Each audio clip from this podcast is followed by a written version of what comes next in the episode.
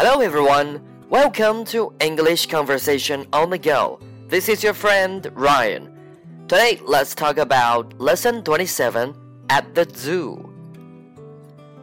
欢迎大家来到美语入门。今天我们一起来学习关于在动物园的表达。Number one, take a picture. 拍照。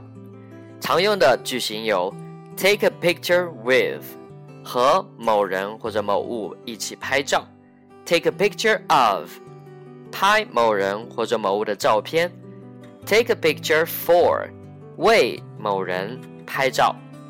For example, May I take a picture with you? 我可以和你拍一张照片吗？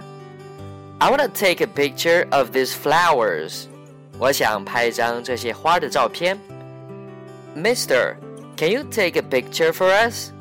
先生，可以请你为我们拍一张照片吗？Number two, ready 表示准备好的，通常的句型有 be ready to do something 准备好做什么事情；be ready for something 为什么什么做好了准备。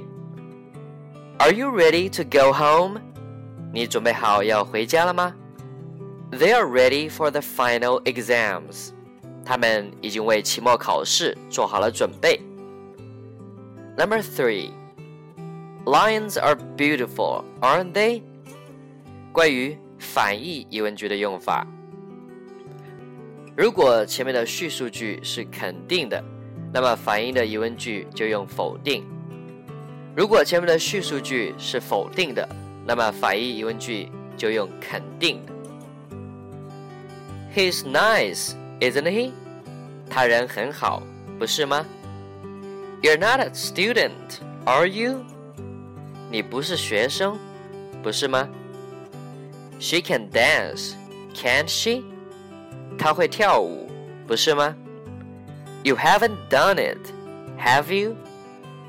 你还没有做那件事，不是吗？Number four, poor elephant. Poor 在这里表示可怜的。Mommy, Tom is pulling my hair. Oh, poor girl. I'll tell him to stop. 妈妈，汤姆拉我的头发。